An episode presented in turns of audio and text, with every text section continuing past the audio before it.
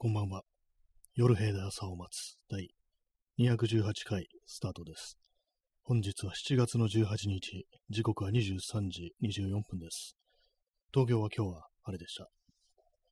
い。じゃあ、例に、例によってっていうか、あのー天気を、ヤフー天気情報をいきたいと思います。えー、今日はですね、あれ、38度でしたね。えー、7月18日火曜日、えー天気予報、38度。昨日よりね、あの2度高い38度だったんですね。そんな言ってたんですね。なんか私としては昨日の方がなんとなくちょっとね、あのしんどかったようなこう気がするんですけども、すごいですね。38度かっていうね、なんかこう、どうなんでしょうか。ね、大丈夫でしょうか。ね、このね、あの国は、国はというかなんか地球大丈夫かなっていうふうにちょっと思ったりしております。はい。ね、38度かっていうね、40度とか、ね、東京の23区とかで行ったことあるんですかね。一回ぐらいなんかありそうなこう気がしますけども、え38度、なかなかこう字だけ、字面がなんかすごいインパクトありますね。はい、今日タイトルライブマラソンなんですけど、別にライブマラソンじゃないです。なんとなくあのーまたやってくんないかなというふうにこう思って、あの前ね、あのライブマラソン、ライブ配信を何日かこう続けてやると、Amazon ギフトカードがもらえるっていうね、なんかそういうのあったんですけども、なんかこう全然やらなくなったなと、ラジオトーク、そんなことふっと思ったので、またやれっていう、そういう思いを込めて、こう、ライブマラソンというタイトルをね、こうつけました。はい。えーアイスコーヒーを飲みます。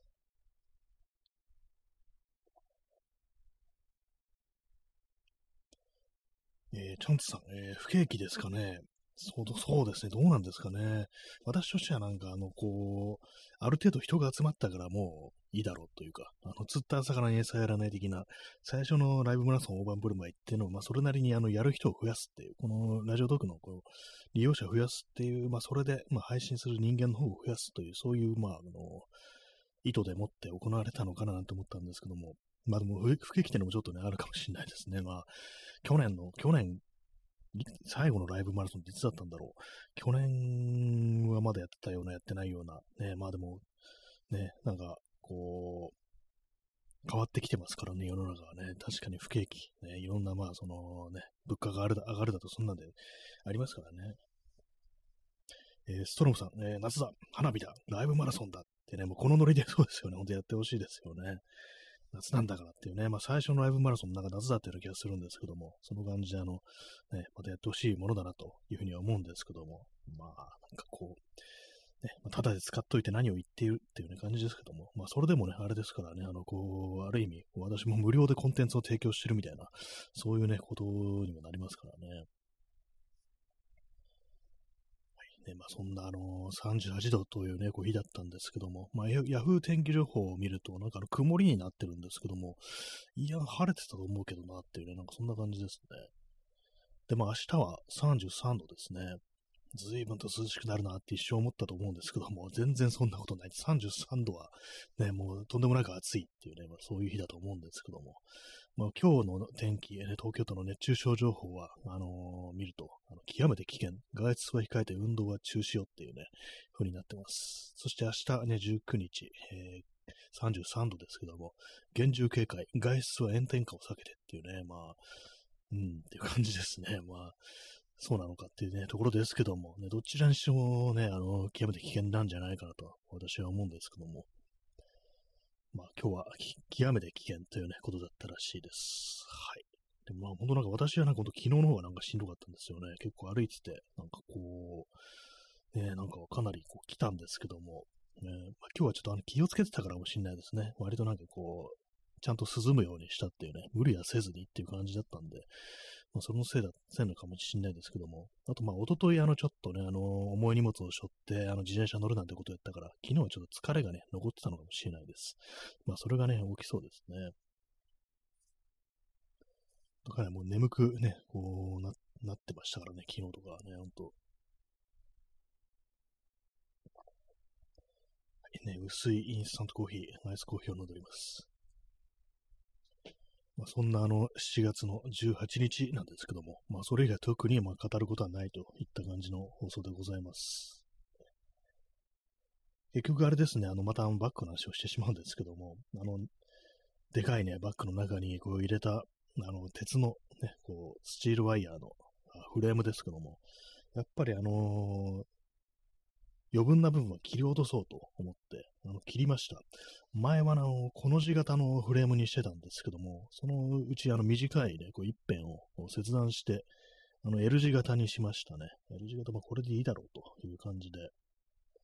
まあ、結構鉄って切るの大変ですね。本当にこういう時グラインダーとかこうあったらね、一瞬なんでしょうけども、まあなんかね、そう部屋の中でそんな火花飛び散るようなものを電動工具使ってるのとかなりね、おかしいですからね。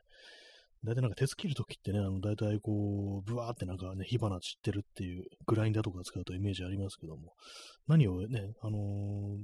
必ずああいう風になるんですかね、どんな砥石を使っても。私持ってないんでよくわからないんですけども。まあ、そういう感じで、あの、一応なんか工作をこうしたというところでございます。はい。で、あ、そうですね、み、耳かきさん、えー、おつおつのおつです。ありがとうございますね。絶叫いただきました。そして、あの、出遅れました。いただきました。ありがとうございます。まあ、あの、まだあれです。あのー、ね、ライブマラソンまたやらないかなっていう話と、あと天気の話ですね。その話をこうしていたというね、まあそういう感じでございます。ね、まあ暑い。今日は、東京はあの38度だったというね、まあそんなちょっと異常な感じのね、こう気候になってますけども、私としてはなんか昨日の方がきつかったというね、まあそういう感じですね。とそうですね。あと、あれですね、この間の銃を買ったと。偽物ですよ。あの、本物じゃないですよ。ね、エアガンですけども、それを買ったって話しましたけども、ちょっとね、さっきあの、それのなんかこう、まあ、あの、ボロボロのね、ボロボロとまではいかないか。結構なんかね、ボロいなんかジャンクをこう買ったんですけども、すごい安い値段で、それのね、なんかこう、まあ、あの、グリップとかがすっごいベタベタになってて、もう思ったより来てましたね。なんかあの、まあ、全然使えるは使えるんですけども、握った瞬間にあの手がなんかこう真っ黒になる感じで、本当の加水分解っていうのはここまで行くんだみたいなね、感じにちょっと思って、ちょっと驚きましたね。それでなんかこう、その、あのー、ベタベタになったのを落とすっていうね、のを今やってるところです。あの、重曹を溶かしたね、こう、お湯に漬け込んでるんですけども、なかなかね、こう、完全に落ちるってとこまでいかないですね。P さん、えー、パイプで銃作ってました。かなりやばいね。やばい、やばい宣言になりますよね。こういう放送とかで言うと。ね、P さん、山上さんが、ね、そうなんですよね。パイプで銃作ってましたっていうね。作れるんだなっていう感じですよね。まあ確かになんかこう、ね、原始的なっていうか、あの基本的ななんか火薬の入ったなんか何かがあれば、それをなんかね、こう、発火させるのっていうのはなんかすごく結構ね、あの、原始的ななんか仕組みなのかなと思うんですけども、まあそれがね、あの、あれですよね、その作った銃自体が耐えられるっていうね、それがまあまず問題っぽいですよね。それをなんかほんと作っちゃったのすごいですよね。パイプでね、鉄パイプとかだったんですかね。なんかダクトテープとかでぐるぐる巻きにした感じでしたよね。あの小さな写真で見る限りね。あれでなんかこう、一発ぶっ放しただけでぶっ壊れないんだっていうね。なかなかこう、すごいですけどもね。私はパイプではなくてね、あの普通に既製品をね、既製品つってもなんか偽物ですけどもね、おもちゃですけどもね、そういうものをなんかこう、いろいろ持ってたね、そうなんかいろいろいじくってたんですけども、やっぱりその加水分解ってここまで行くっていうね、ことをまあ知りました。まあ、そう考えるとなんかいろんなのゴムとか、あとまあスニーカーとかですよね。最終的にはこんな風になっちゃうのかと思うとなかなかね、あの、ああいうものをね、こう作るの、作るじゃない、あの買うのってなんかね、こう考えもんだなっていうふうに思いましたね。直せないような、ね、感じになっちゃうと。えー、耳かきさん、えー、家宅捜索で出てきた他の銃の試作品も結構かっこいい感じでした。あ、そうなんですね。あ、それなんかあるんですね。そういう情報というか、なんか画像みたいなものが。なかなかね、すごいですね。いくつも使っ作ってたっていうね。まある意味、究極の、まあ、本当に何度も言ってますけども、DIY っていう感じですからね、成功させるなんてなんか、ね、しかもそう簡単にね、あれですからね、あの、テストもできないようなね、感じのものをそこまでやって、何丁も作ってっていうね、凄まじいなんかこう、執念か、執念だみたいなね、なんかそんなことをね、感じますね。まあ、そういうね、私はまあそんな感じのね、執念ではないですけども、まあせいぜいこう、グリップのベタベタをね、落とすぐらいのことしかできないですね。重曹をこう溶かして、こう、お湯の中にこうバケツを入れて、重曹溶かしてって感じですね。今もまだやってるんですけども、一回ね、なんかあの、やって、あの、ゴシゴシゴシゴシ、歯ブラシとか、使わない歯ブラシとかでこぼ、えー、こすってたんですけども、まあまあ落ちるんですけども、しばらくね、なんかやってると、ままだなんかね、こう、黒っぽい、なんかベタベタがなんか出てきて、これも完全に落とすには結構ね、長時間つけとかないとなっていうふうにこう、思って今やってるところですね。えー、耳かきさん、えー、なんか創作の時の運び出してる映像見たら、すごくゴツゴツのいかついやつをいくつも運び出してて、いつかどこかで展示してほしいと思いました。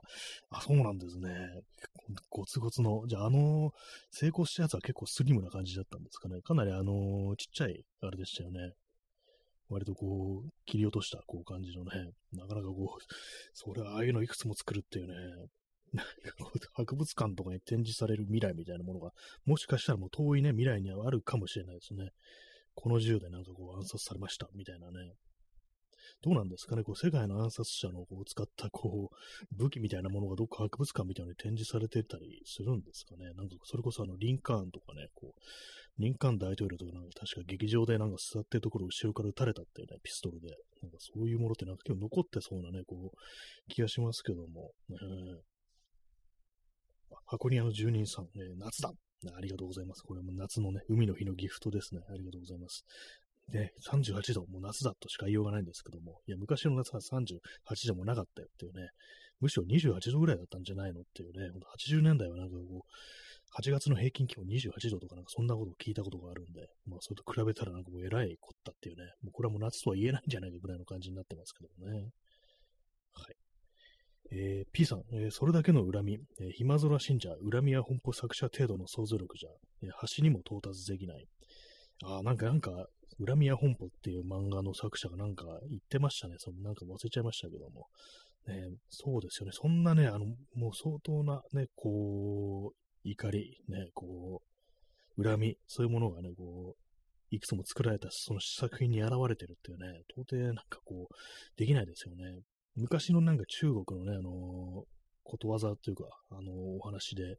一年岩をも通すっていうね、まあ、こうこれは日本語にもなってますけども、これあの、親のね、こう、仇を打つために、こうずっとまあ、その、仇のね、仇討ちの相手を探した、こう、男が、ある時、こう、その、あれはね、我がね、漁師の仇ではないかと、まあそういうのを見つけて、それに向かってね、こう矢を射ったわけなんですけども、そしたらそれあの見間違いで、あの、ただの岩だったっていうね、しかし、その放ったね、こう矢は、あの、その岩をね、貫通していたっていうね、なんかそういう、こう、話があるんですけども、それはなんかね、こう、一年岩をも通すっていうね、まあそういう言葉になってるっていうね、ことらしいです。ね、まあそれですよね。その感じでもう本当になんか、こう、成功させてしまったっていうことですからね。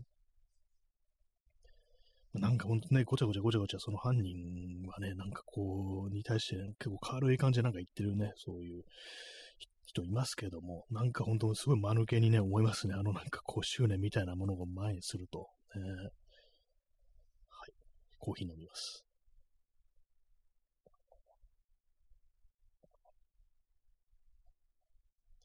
まあね、火薬をね、黒色火薬を乾燥させるための部屋を借りるっていうのが、そのぐらいもやってたってことですからね。はいえー、まあ、そんな、えー、加水分解、スニーカー、ね、スニーカーじゃない、スニーカーだけじゃないですけども、スニーカーはよくね、あの、コレクター側の、加水分化させてるって話聞きますけども、えー、ベッタベタになっちゃうっていうね。ゴムは、本当なんかあのー、変える前提でこういけない、いかないとダメですね、やっぱりね。私、どうなんだろう。そのゴムを使ってるようなもの、何かまあ身の回りで大事なものであるかなと考えると、カメラのね、そうグリップとかもゴムっぽい感じなんで、これもね、なんかあの古いね、こう80年代とかのフィルムカメラなんかはもう結構ベタベタになってるものがね、多いなんていうね、話を聞いて、それをまあ何度かこうしたいっていう人がなんかこうアルコール、エタノールとか使ってサラサラにしてるなんていうね、それ読んだことありますけども、ね、なんかいろんなものね、ゴム使われてますからね。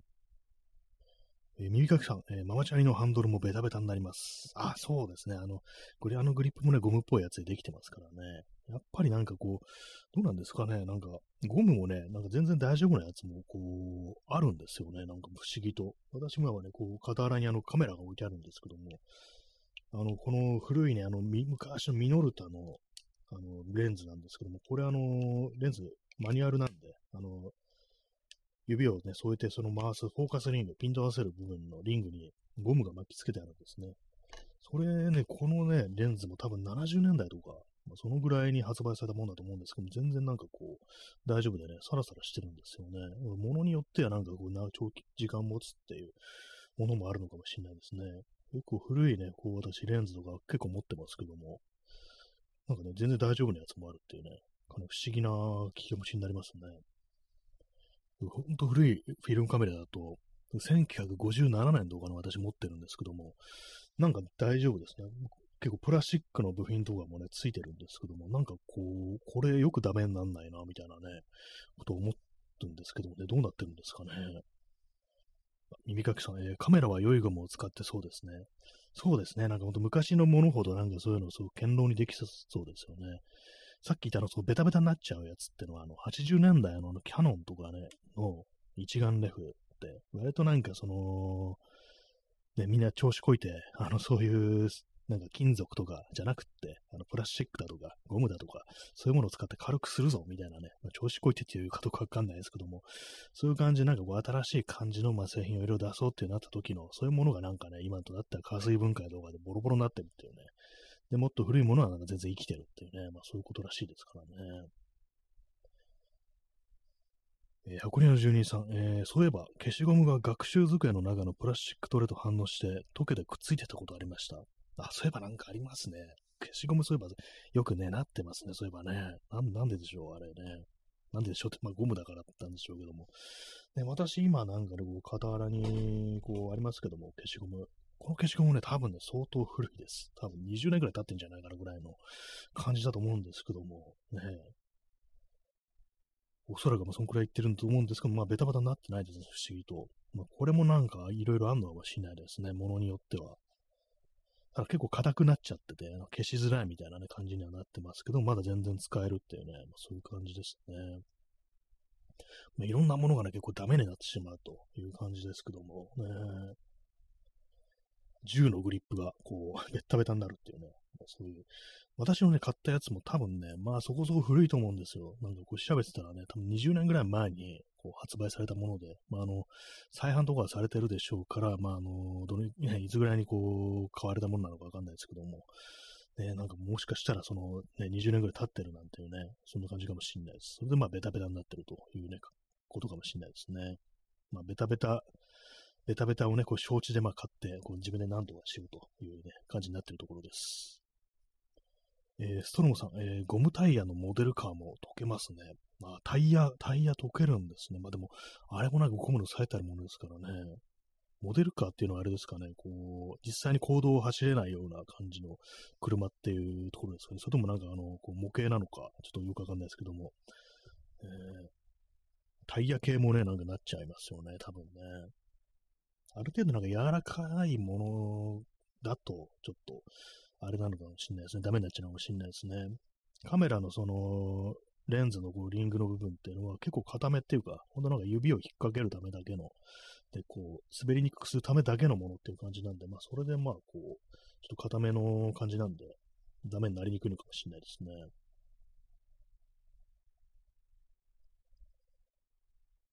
えー、ヨシリンさん、えー、京アニ放火犯が、えー、看護師さんに恋をして死にたくないと、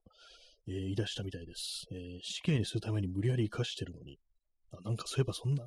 なんか話ありましたね、ニュースでね。死にたくないと言い出したみたいです。まあ、なんかさい、まあ、あの、なんですかね。まあ多分死に、死ぬつもりでまあ、ああいうことやったんだろうっていうね、ところではありますけども。ね、なんかね、なんかこう、本当なんかダメかと思ったら、ね、こう、ね、生き延びたっていう感じですけども、まあ、でも今の現行のね、こう日本の法律でとかね、こう裁判になると、まあ、死刑になるっていうね、可能性が高い、高いというか、まあ、まずそうなるだろうっていう感じですけども、なんかね、こう、あれですよね、なんか今ふと思い出したのが、あの、手塚治虫のブラックジャックで、なんかこう、やっぱそういう感じで死刑囚を治療するみたいなのがあって、で、まあなんかせっかくなんか治したのに、まああの、まあ試験になると、ね、まあ、それなんか私は何のためにこう治療してんだみたいな、なんかそういうことを言うようななんか回があったようなこう記憶があるんですけども、ね、まあ、今の現、どういうふうに思ってるんですかね。まあ、看護師さんに恋をしてかっていうね、まあなんかあれですよね、あの、病院とかで、こう非常になんかこうね、献身的にそういうふうにいろいろ身の前の世話を焼いてくれると、そういうような気持ちっていうのはやっぱ出てくるっていうね。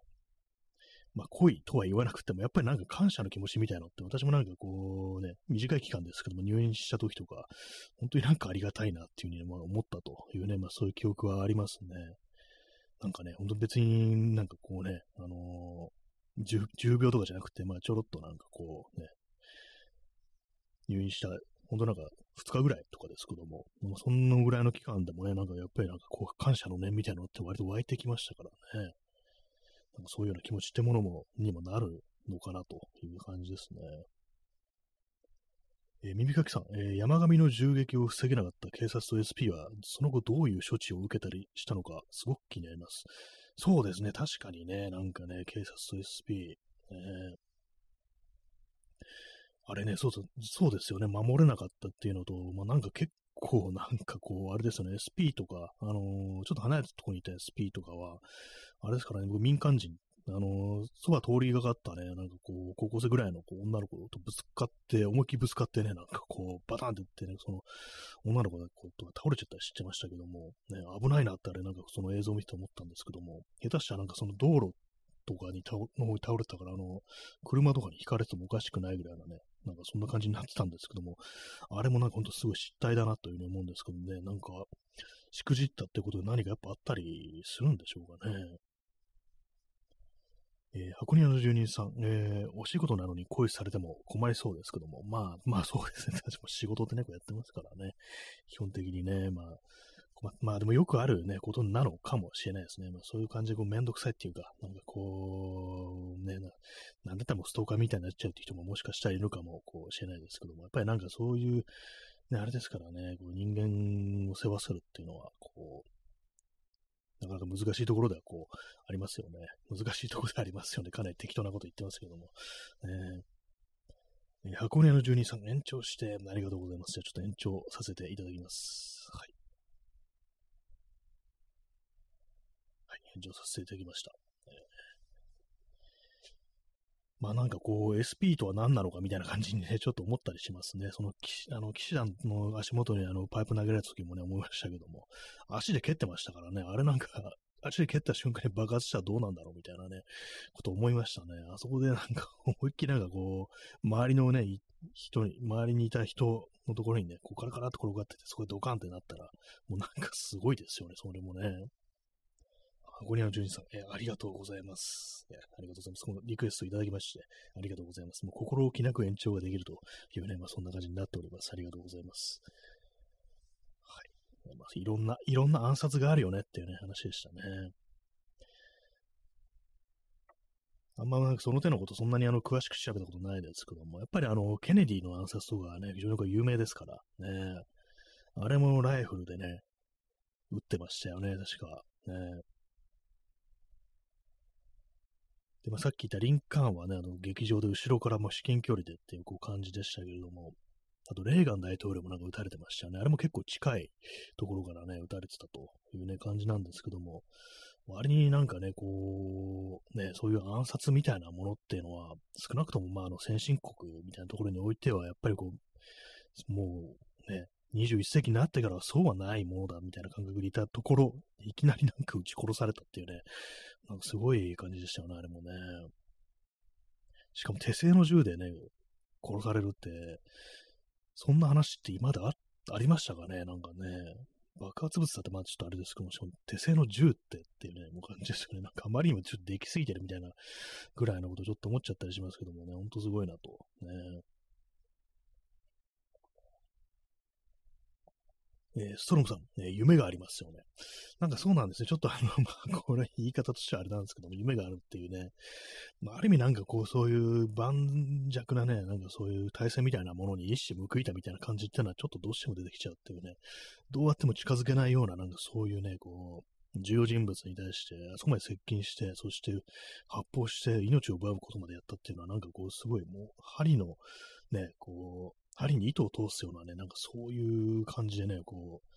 かいくぐってっていうところですからね、そんなことが、あの、このね、こう、現代において可能なのかっていうね、なんかそんなことやっぱり思って、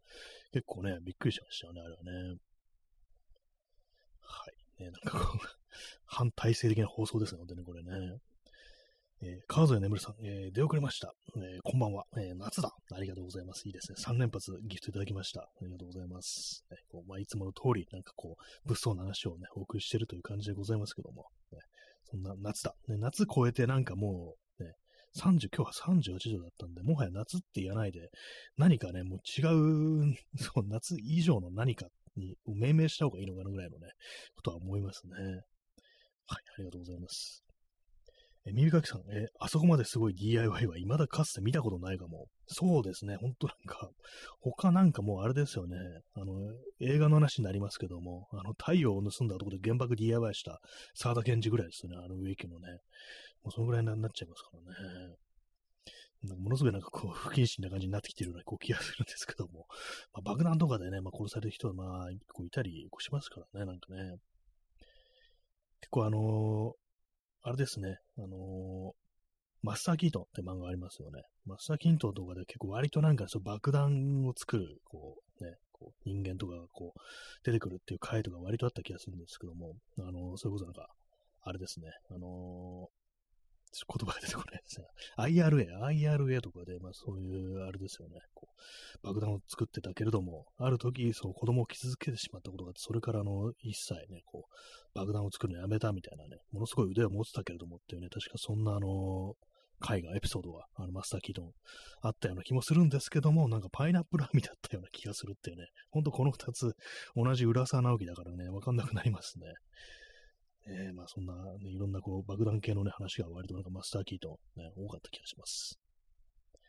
えー、ストロムさん、えー、安倍蔵を盗んだ男。ね、確かに盗んだと言えるかもしれないですね。なんかね、安倍蔵の命だけをね、なんか盗んでたってことですからね。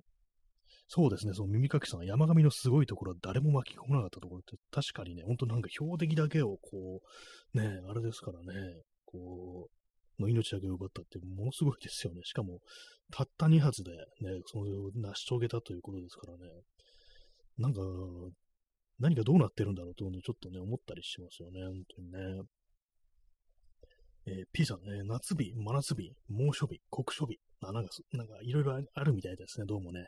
昔だったら夏日だけとかね、真夏日だけっていう、ね、感じだと思うんですけども、今じゃ酷暑日みたいなね、なんかそれ以上の何か、ね、こう、やばい、何かってこのね、あの感じの命名がね、こう必要になるかもしれないですね。国書日、書がつけばいいのかな？何ですかね。地獄日とかなんかもう、それはなんかね、あれですけどもね、ちょっとシンプルになっちゃいますね。えー、ストロムさん、えー、日本人にしては珍しく強者に牙を向けた。そうですね、確かに、えー、完全に自分より強いもの、権力を持ってるものに、こう、牙を向いたってことですからね。大体まあ、その、ね、そういうことがあるときっていうのはもう、全然そのターゲット以外の、ね、全然関係ないところだとかね、まあ、弱者にどうしてもそれが向かってしまうってことが多いですけども、本当なんかこう、まあ、まさしく本当に一年岩を戻すというね、感覚は本当なんか非常にこう、受けますね。いや、今なんか本当にね、あの、何を思ってね、あのー、ね、いるんでしょうね、その山上容疑者はね、本当にね。なんか1年以上経ってますけども、なんかね、こう全然なんかその辺のね、本人がどうしてるのかとか、そういう情報とかね、なんかあんま出てこないような感じですね。はい。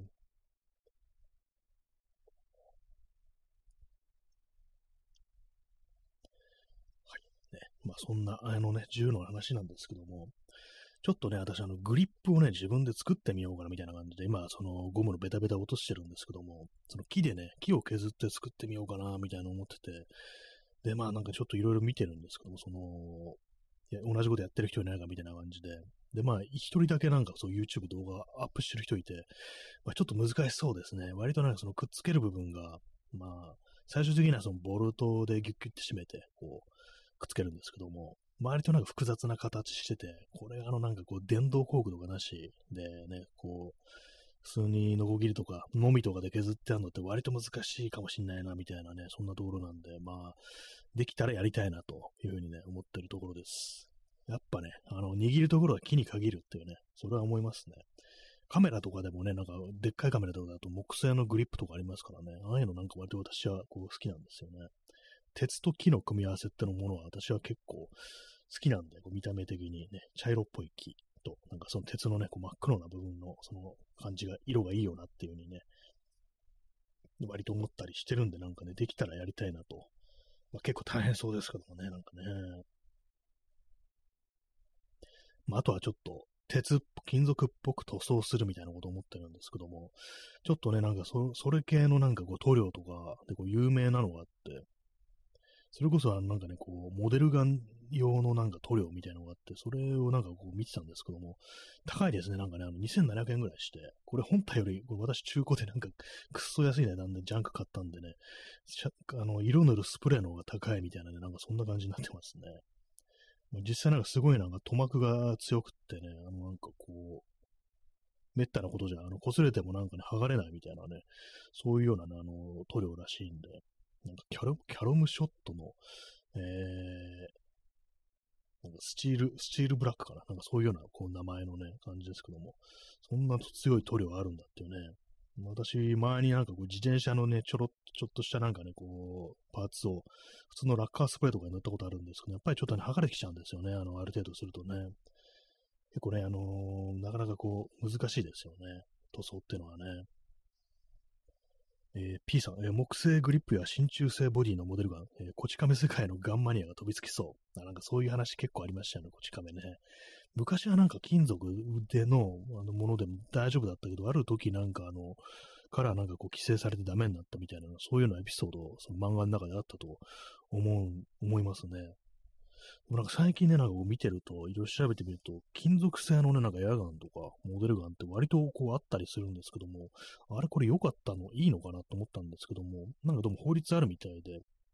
なんかあの、ピストルとかは、あの、フル金属、フルメタルはダメっていうことらしいんですけども、なんかライフルとかは、あの、だいぶ丈夫らしいです。でっかいやつは、あのね、いいらしいですよ。なんかよくわかんないんですけども。まあ、なんですかね。まあ、それは、その手のやつはなんかこう、まあ、隠し持つようなことができないからっていう感じなんですかね。めった金属、金属でね、まあ、質感としては多分金属が一番リアルでしょうからね。えストロムさん、えメタルのスライドとフレームだけ売ってる業者ありますね。あそういうのありますね。なんかね、確かにこう他のね、あの下の部分はあの ABS とかの樹脂製だけれども、上の部分ね、こうガチャッと引く部分はあの金属っていうね、なんかそういうのを売ってたりしますね。あれもまあまあいい値段とかしてね、したりするんですけども、でもやっぱりあの質感とかね、やっぱ金属の方が絶対いいだろうなっていうね、そういうのありますからね。えー、ストロムさん、えー、ばらして発送するので同時に組むなと注意書きしてありますが、そんなの守るやつだけいるないだろ、守るやついるわけないだろうと、そう、一応そういう感じになってるんですね。ああ、もうそのスライドとフレーム、両方とも金属にしちゃったらもうアウトですからね、他の部分とかも、ね、金属でき、最初から金属ってありますからね。まあまあ、なんかこうね、そういう、なんか暗黙の了解みたいなね、感じになってるところ、まあ、法もなんか抜け道みたいなこう感じなんでしょうね。まあでも実際まあなんかそういう、ね、金属の部品にしたからといってね、実弾が撃てるわけでもないっていうね、感じでしょうけども、まあでもまあ、見た目ね、パッと見なんか本物っぽいと、まあそれで人を脅すことができるっていうような感じになっちゃいますからね。えー、コーヒー飲みです。まあでもなんかやっぱりあの、プラスチックとかね、だったらなんか本当になんかこう、がっかりな、ね、感じになっちゃいますからね。その、それこそあの、こち亀とかでなんかね、その私読んだエピソードで、昔なんかそのモデルガンとかが黄色くなった時期があったみたいなこと、そういうことなんか書いてあって、真っ黒い、あれだとまあなんか本物みたいに見えるからってことだと思うんですけども、なんかそんなエピソード確かありましたね。確かに黄色だとちょっとね、あれだな、あれっていうかもうダメだよなっていう、全然まあそのね、ま、まるっきり別の何かになっちゃうよなっていう感じなんですけども、でもあれですね、あのー割とね、最近あの、アマゾンだとかそういうものを見てると、中国製のその手のね、なんかこう、ね、トイガンってやつですよね。こう偽物のね、おもちゃのこう、銃、銃っていうね、こう感じ、売ってますけども、ああいうの大体なんかみんな派手なね、こう色してますね。やっぱりなんか、あっちもあっちで法律があって、黒いのはちょっと微妙にやっぱダメ、全部黒とかダメなんでしょうね。一応金属とかでもなんか一部分なんかそう金色とかになってたりするやつが割とあったりしますね。えー、ストロムさん、えー、今でも全金属製は金色なら OK。あ、そうなんですね。金色ね。全部なんかゴールドの、あのー銃とか、なんかやっぱり結構独裁者とかがなんか使ってるっていう私、イメージあると思うんですけども、多分なんかの映画のイメージだと思うんですけども、ね、なんかそれはありなんだっていうね、金色の銃ね、世界広いから持ってるやつ結構いそうっていうね、なんかありますけども、映画の中とかでなんかね、割とそういうのね、そういうね、金色の銃を持ってるのって、割となんか悪役っていうなんかちょっとイメージあったりしますね。こう、やっぱ権力とか金、自分の力をこう、見せつけるためになんかそういうものを持ってるっていうね、なんかそんなイメージありますけども、ね、金色なのは OK なんだっていうね、全部ゴールドのね、なんか銃とかね、なんかありますからね。いろんなね、なんか法律がこうあるんですね。でも今、この、私が買ったやつもね、なんか結構ね、重いんですよ。あの、重心の部分は多分金属で、普通にあのフレームとかは ABS だと思うんですけども、なんか私ね、ほんとなんかそんなの持ってたの子供の頃だったんで、まあそんなにすごく軽かったような記憶があるんですけども、うわ、なんか結構ずっしりしてて、これ片手で持つの割と厳しいぞ、みたいなね、感じのね、ものですね。はい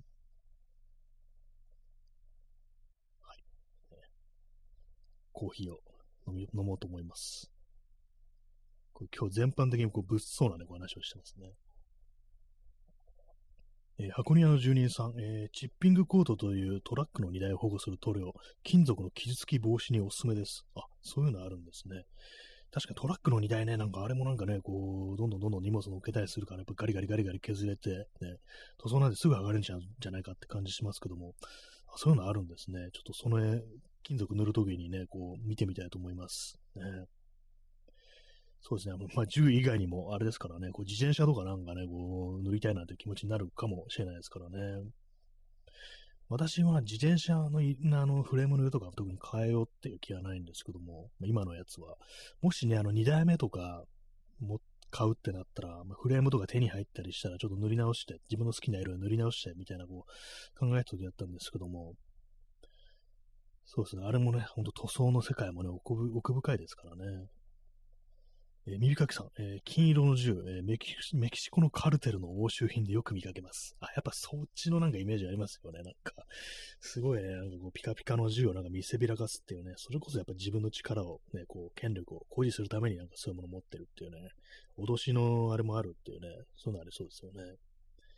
なんですかね、なんかこう映画とかで見たのかな。なんかね、ボーダーラインでしたっけ？なんかそのメキシコのカルテル。が出てくるなんか映像がありましたけども、多分それ、それで見たのかな私までも全部見てないんですよね。途中でなんかこう、飽きて、こう見るのやめちゃったんですけども、まあ、そまあ、映画のイメージみたいなのありましたけども、現実でもね、実際なんかそういう金色の銃持ってるっていうね、恐ろしいですね、なんかね。まあ、金色の、金色ね、やっぱちょっと目立つから、こう、ね、あんまそうですね、自分で持ちたいかと言ったらそうでもないような、こう気がしますね。結構あの、あれですね、昔のなんか50とかで、あの、エングレービングって言って、まあ、要は彫金ですね。あの、細かくなんかこう模様がこう、彫刻してあるってものありますけども、あれなんか割と結構いいなっていうふうに思ったりして、まあ、銃じゃなくてもなんかね、こう、いろんなものにああいう彫金みたいなことできたらなんかいいだろうなっていうふうにね、ちょっと思ったりしますね。それこそさっき言ったあの、その自転車とかのね、なんかこう、フレームとかに、まあ、やんない方がいいのかもしれないですけども、ああいう感じなんかね、こう、装飾みたいなの施せたらなんかすごいだろうな、みたいなことを思ったことありますね。まあでも自転車ね、まああのー、置き場所はちょっとあれなんでね、あの、まあ新しいのはこう、ね、今んとこまあ手に入れるつもりはないですけども、今、今の自転車のギアがないやつなんで、やっぱ疲れるなっていうね、気持ちは結構あるんで、まあ、普通のなんかロードバイク的なものとかあった方が楽なんだろうなっていうことはまあ結構まあ前から思ってるんですけども、まあちょっとね、2台あってもなっていう感じなんで、まあまあ今んとこはっていう感じですね。えー、右かきさん、えー、メキシコカルテル押収品で検索したら金色の銃がいろいろ出てきました。あ、なんかいい情報ですね。ちょっと私も 検索してみようと思います。メキシコカルテルを注意。まあ、ほんとね、いかにもね、こう出てきそうですよね。今のメキシコ事情ってどうなってるんですかね、ほんとね。すごそうですよね、ほんと。はい。ね、画像検索を、えー、すると、ね、こうやっぱ 重機がいきなり出てきました。あの、金色の、金色のなんかこう、あれですね、ナイフル、アサルトライフルが出てきましたね。すごいですね。これピカピカですね、これね。グリップまで金色なんですね。何なんだろうっていう、これ、なんか使いづらそうってこと思いますけども、ね、ほんとすごいです。あ、でも物によってあのストックとかそういう部分、ね、あの銃の先端部分とかは割とこう、あれですね、あの、黒いままとかありますね。まあでもこれなんか加工するの大変そうですね、やっぱりね。えー、P さん、えー、エンクレービング、えー、エンクレーブに参加すること。これ、あの、まだ説明しますと、ね、あれです、あの、フォールアウトという、あの、核戦争後のアメリカを舞台にした RPG がありまして、その中のエンクレーブっていう、まあ、勢力があるんですけども、これがどういうね、連中かっていうと、自分たちこそが、あの、正当なアメリカ政府の後継者であるっていうね、自分たちこそが、こう、その核戦争後のアメリカで、まあ、正当な政府なんだっていうことを言ってるね、主張してる、こう、やばい、こう、連中、まあ悪役なんですけども、まああの思想がまあまずやばいって感じで、まあ優勢思想なんですね。だからまあ本当なんかこう、その辺のね、こう、住民とかは、みんななんかこう、あれですよ、その核戦争の世界で、お前らの遺伝子は汚染されて突然変異で、お前たちはミュータントなんだ。だから全員殺すみたいなね、なんかそういう感じで、のね、人、まあ連中なんですけども、まあそれですね、それに参加することをエンクレービングっていうね、エングレーブとエンクレーブ、ね、一文字違い、濁点がついただけという、ね、感じですけども、ね。まあ、悪、悪ですからね。優勢思想は悪ですからね。ナチ野郎ってことですからね、本当にね。まあ、金色の、金色の銃どうやって作るんですかね純金で作ってるとはちょっと思えない。メッキなんですかね。なんかあんまよくわからないですけども、これね。特注で作り出してるのが何なのか、それとも既存のね、ものにこう、メッキしてるだけなのか、こう、メッキしたらね、メッキで、あの、それこそな、パーツ同士のすり合わせみたいなものを、なんかこう、いろいろ考えなきゃいけないですからね、こう、メッキしたら動かなくなりましたみたいなことありそうですよね。実は打てなかったりしてっていうね、なんかそんなありそうですね。武器の話をしておりますね。なんかね、危ない放送になってますけども、ね。私は今んとこそうです。あの、普通の、まあ、こう、缶スプレーの塗料とかでこう塗ってみようかななんて思ってます。2700円結構高いな、あのカ、ラースプレーにしちゃうなって感じなんですけども、ね、実際なんかそんなに強いんだっていうね。まあ、あれですね、あのー、塗膜が強い塗料って言ったらよくウレタンとかなんかね、こう言いますけども、ね、車とかは確かウレタンコートだったかな。まあ、そのウレタン塗料っていうことだと思うんですけども、普通にね、なんかね、こう、工作の類とか、それこそプラモデルだとかね、まあ、そんなこと、そんなのを作るときってね、やっぱりこう、落下スプレーとか、落下塗料っていうんですかね、まあ、そういうのをやるみたいですけども、ね、ウレタンとか、なん、どうなんだろう、そういうものに使うのって。私、一回もまあ、そのウレタン塗料を使ったことないですね。なんか色を塗るっていうのもなんか結構ね、奥が深いものですね。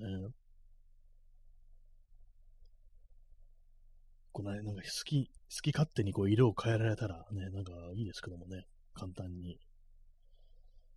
と鉄ってなんかあのー、私最近知ったんですけども、あの、クエン酸とあの紅茶を使うと黒く染めることができるって、これはどういうことかっていうと、あえてあの錆びさせることらしいんですよ。で、それ、錆には2つの種類があって、赤錆と黒錆があって、黒錆はあのそれ以上進行しないっていう、錆びなくなるってことらしいんですよ。まあ、表面だけあの黒く錆びて、一応錆びらしいんですけども、そこから先、あの、進むことはないんで、だからなんか、銃とかそういうものの、鉄の金属使ってるものってのは、そういう感じでなんか、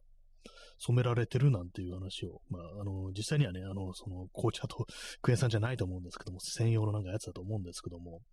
まあ、そう同じようなことが、そのね、こう家庭でもね、こう、できるっていうことらしいんで、なんか、今度なんか鉄とかちょっとね、黒く染めてみたくなったら、それやろうかなと思ってます。この間、あの、鉄のなんかね、あの、棒とかね、こう、ボルトであの、ベンダーっていうね、金属を曲げるやつ作ったんですけども、まあ、それも今なんか完全に普通の鉄の状態っていうか、あの、ピカピカのね、なんかあの、シルバーじゃないですけども、なん、なんですかね、こう、ユニクロームっていうんですかね、なんかよくわかんないですけども、まあそういう感じになってるんで、それもなんかちょっと機会があったら、その紅茶とクエン酸使って染めるっていうのを、ちょっとね、やってみようかななんて思ってますね。うまくいくかどうかわかんないんですけども、ね、結構ナイフとかをそれでなんかね、黒くしてる人がなんか YouTube とかこう検索するといますね。ストロムさん、ね、冷凍オレンジジュースとガソリンでナパーム弾がっていうね、これがあの、ね、あの、あれですね、ファイトクラブネタですね。なんかありましたよね、そのね。あれなんかどういう、どういう、あれな、まあでもガソリンね、ガソリン自体がね、もうすでに爆発物ですからね、その冷凍オレンジジュースがどういう風に作用するのかちょっとわかんないですけどもね、どうなってるんですかね。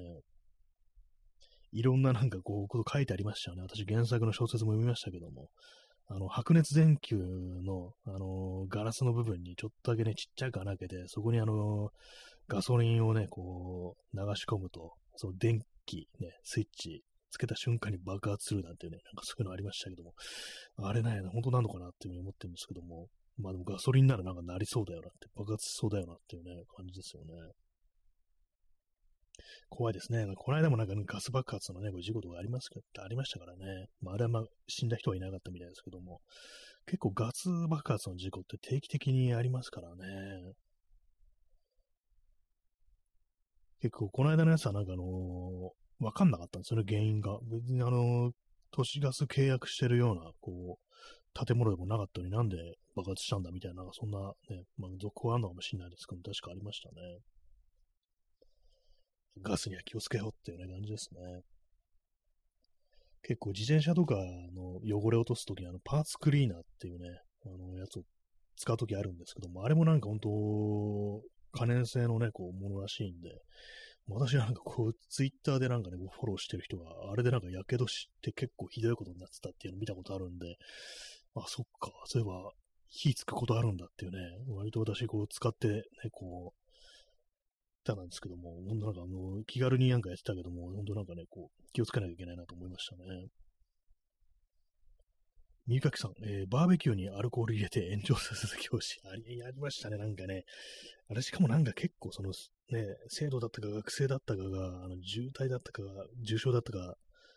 もしかしたら亡くなったかもしれないですけど、なんかありましたよね。あれも結構なんか痛々しい事故っていうか、ね、かなりね、こう、恐ろしいですよね。バーベキューにアルコールね、まさか、なんかブワッとね、こう、そんなことになると思ってなかったみたいな感じなのかもしれないですけども、ね、どうなんですかね、あの、バーベキューの時なんかあの、私子供の頃、あの、キャンプとか行った、海辺にキャンプ行ったことがあって、なんか父親がね、やっぱその火つけるときに灯油をなんかね、こう、ちょっと最初にね、なんか注いでたという記憶があるんですけども、あれ大丈夫だったのかなっていうね。まあ、アルコールとちょっと違いますしね。ガソリンはもう間違いなくアウトですよね、ああいうのね。考えてみれば、その可燃性のなんかこうものとか、あんまこうね、そういうなんこう、都市生活を送ってると、あんまりこう、そういうのね、気をつけてないよな、というふうに思うんでね、なんかそういうニュース見て、やっぱちょっとある程度なんか気は引き締めておいた方がいいな、みたいなね。あんまりね、こう、そういうことやらないもんですから、たまにバーベキューとかやったりすると、なんかね、気分がちょっと舞い上がっちゃったりしてね、なんかこれいけんだろみたいな感じでね、変なことしちゃうっていう、もしかしたらあるのかもしれないっていうね、まあ、滅多なことではないと思うんですけど、僕じゃなければ、まあ、なんか本当にそういう可能性はあるんだぞっていうことは常に頭に入れておいて、ね、こう、気をつけたいものでありますね。えー、ヨシニさん、えー、アメリカとメキシコの麻薬戦争の映画、トラフィック、面白かったです。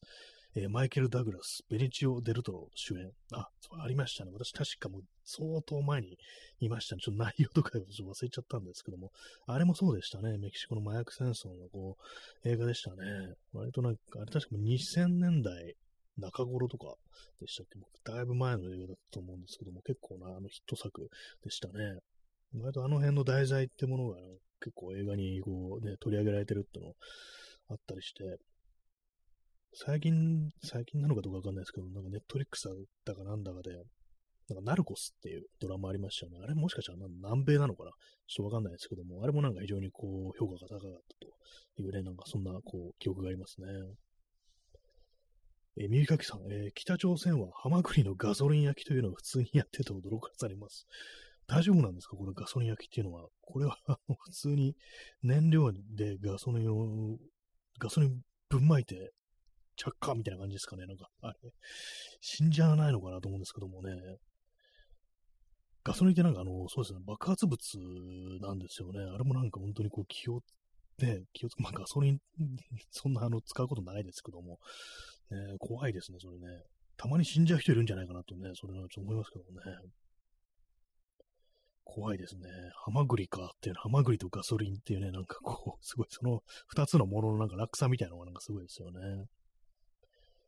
えー P さん、えー人類の最終末期を穏やかに生きる乱暴にも忍び寄る麻薬戦争。あーあの、乱暴の最後の、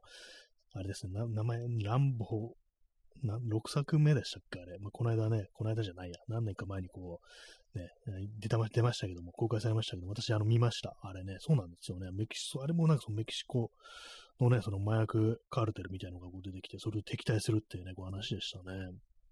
そうなんですよね。乱暴。本当なんか自分のね、こう、農場でね、こう、穏やかにこう、過ごしてたはずが、ね、あんな風なね、ものに巻き込まれるというか、なんていうか、こ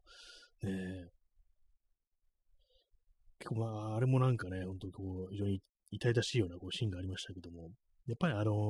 ーあれでしたね、乱暴、乱暴ザファイ、なんかちょっとロッキーで怒っちゃうってタイトルがわかんないですね。乱暴最後の戦場でしたっけ、放題が。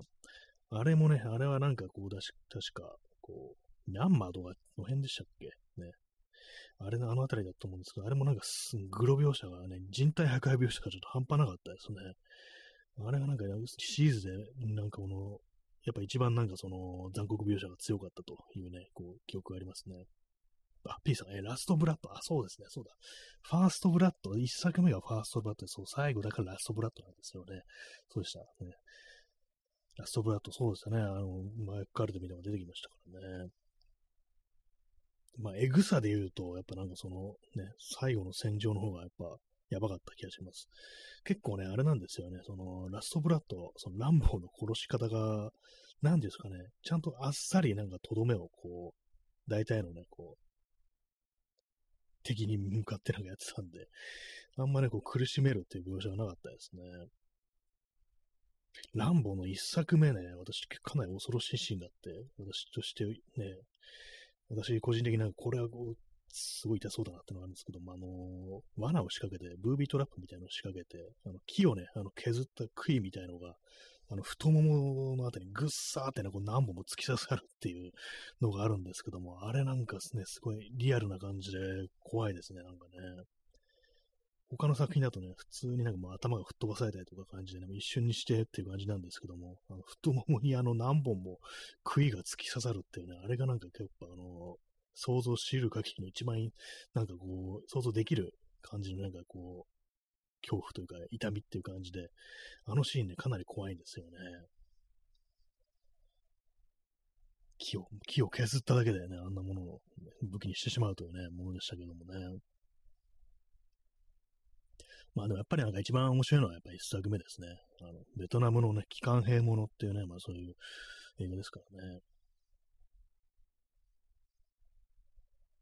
まあ私あの、スタローンの映画で一番好きなのはやっぱランランボじゃないや。あれですね、あの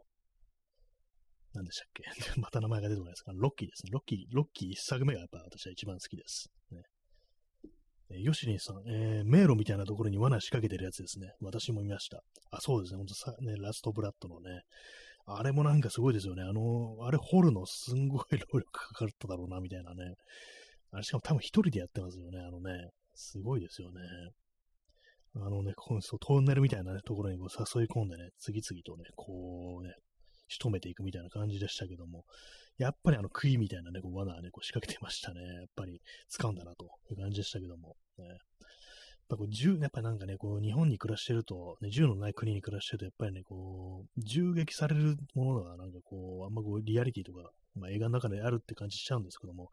なんかね、突き刺さるとかね、こう、切られるとか、刺さるとか、ね、なんか、そういうやつがやっぱりね、こう、怖いですね、一番ね、見てるとね。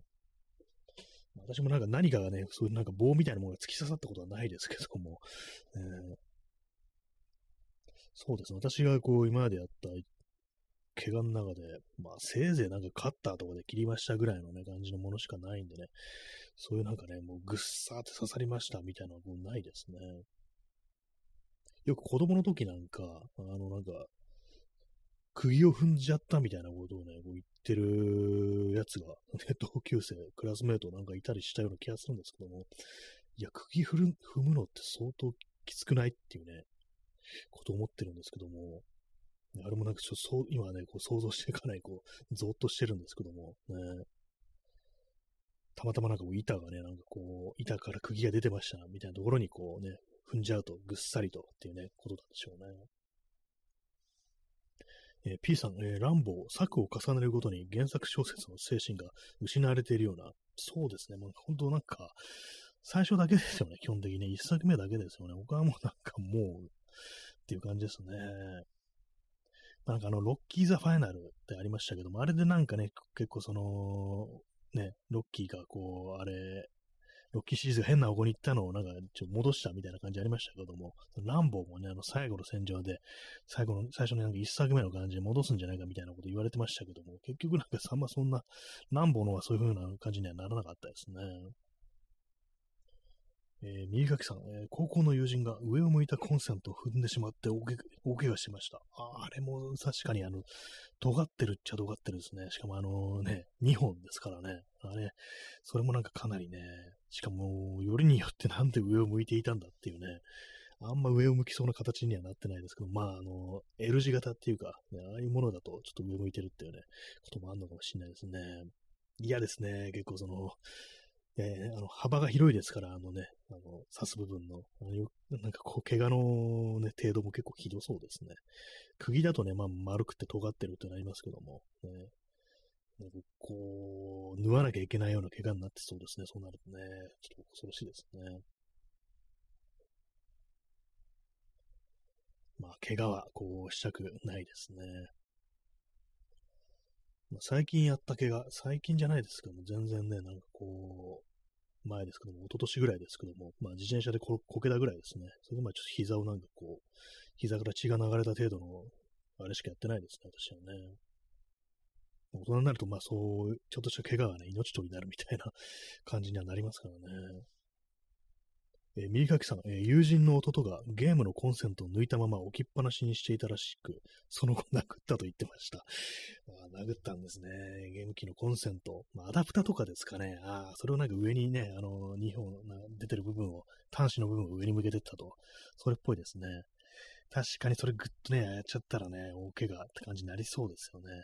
その後殴ったというね、まあ、兄が弟を殴るっていうね、ねそういうことでしょうか。ね、なんかこうよく、よくある風景ではこうありますけども、ね。まあね、なんか 私なんかこう今ふっと思い出したのは、昔も小学校の頃ね、友人が、なんかね、こう、やっぱりお兄さんがいて、で、な、なんかでね、ちょっと怒らせて、まあ、その時二人でね、一緒に遊んでたんですけども、家に帰ったらなんかね、兄貴がすっごい怒った状態で待ってて、それでなんかね、こうその弟、ね、私の友人である弟に思いっきりキャリアを入れてるのをね、こう見たんですけども、未だになんかその光景を覚えてますね。こうね、なんか前蹴りみたいなのでね、お腹の部分なんかドカンってね、こう蹴られて、あのー、コンクリートの塀にね、ドカってなんかね、こう、背中をぶつけてたっていうね、こう、絵がね、あの、私の脳裏に未だに鮮やかに蘇るんですけども、まあなんかね、もうそういうことありますよね。ね何をして怒ってたのかちょっと忘れちゃったんですけども、ね、まあ、コンセントは、ね、上に向けてはいけないと、ね、端子は上に向けてはいけないと、ね、それはちょっとね、あの気をつけてこう生きていこうというね、そういう感じですね。今時そんなのなさそうな感じですけども、まあ、今あれですよね、あの、普通の、ね、あの、スマホとかね、こう充電するのになんか割となんかその手のね、アダプターみたいなものってのはそこら辺に割と転がってたりするとは思うんで、ね、今そういうのあるかもしれないですね。踏んじゃうっていうのもね。私、その、ね、携帯、スマホを充電するあのやつは、テーブルの上にね、作業机の上になんかこう、コンセント置いてあって、そこにまあ挿してるんでね、まあそんなことはないんですけども、足元に置いてはないんで、その危険性は少ないんですけども、ね、まあ何があるかわからないというね、ところですからね。えー、ヨシンさん、えー、最近聞かないですけども、ギターで感電死するというニュースがありましたね。なんかそ、なんか条件が揃うとなんかなるらしいですね、やっぱりね。なんかね、あの、山田かまちっていうあの人がなんか昔いたらしいですけど、あの、17歳とかなんか若くして亡くなった人らしいですけども、ね、あの詩人っていうことで、なんか、割と名のある人らしいですけども、なんかあの人も、ね、ギターで、こう、部屋でね、こう、真夏に部屋に、部屋で上半身裸でギターの練習してたら感電したっていうね、なんかそんなことあるんだっていうね、気をつけたいところです、本当にね。結構、まあ、死というものはね、こう身近にあるのかなというね、まあ、そんなことありますからね。はい。えー、そんなわけで、えー、時刻は0時22分、えー、4月の19日になりましたね。まあ、そんな感じで本日ね。だいぶなんかもう今日はの物騒な話が多かったような気がするんですけども、まあ、そんな感じでね、そろそろ終わりたいなというふうに思います。私はあの銃のメンテをしたいと思います。ね。あの、漬け込んであるね、あの、ゴムのベタベタが取れるなと、取れるといいなと思ってる感じでございますけども、ね、皆様もね、そんな感じでこう、ベタベタね、こうしないように、こう生き、生きていきましょうと。意味わかんないですね、本当まあ、あの、怪我はしないように本当ね、やっていきたいですね。あの、気をつけていきましょう。本当可燃物とかね、あの、コンセントとか。はい、そんな感じで本日はご清聴ありがとうございました。それでは、さようなら。